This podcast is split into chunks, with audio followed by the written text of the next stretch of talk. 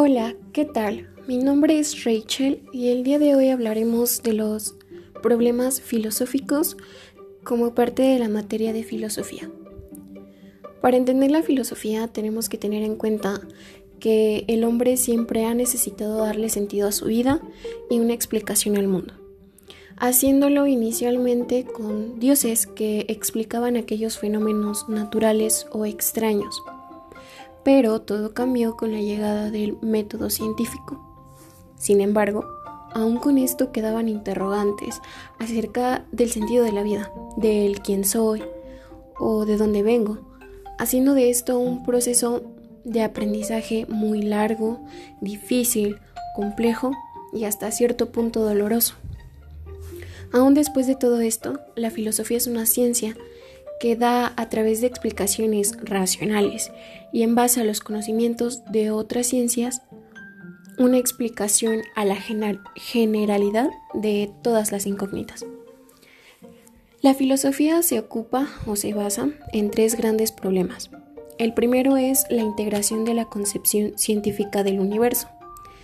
Aquí básicamente trata de enriquecer los resultados de otras ciencias explicando que el universo tiene propiedades no conocidas, siendo esto la base de las investigaciones y su alcance en estas. Su segundo problema es la interpretación de la vida humana.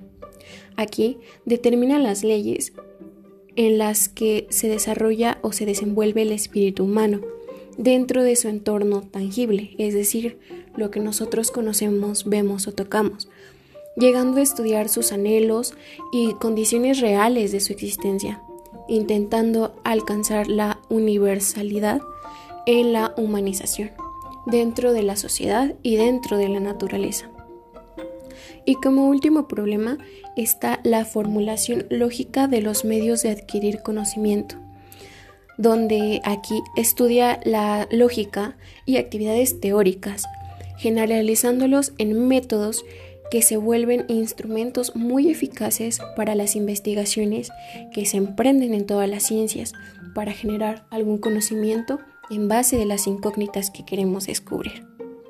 En conclusión, la tarea de la filosofía es descubrir cuáles son los caminos que llevan a la realización de la propia filosofía, a través de la realidad y del conocimiento, basándose en la existencia y la conciencia de esta.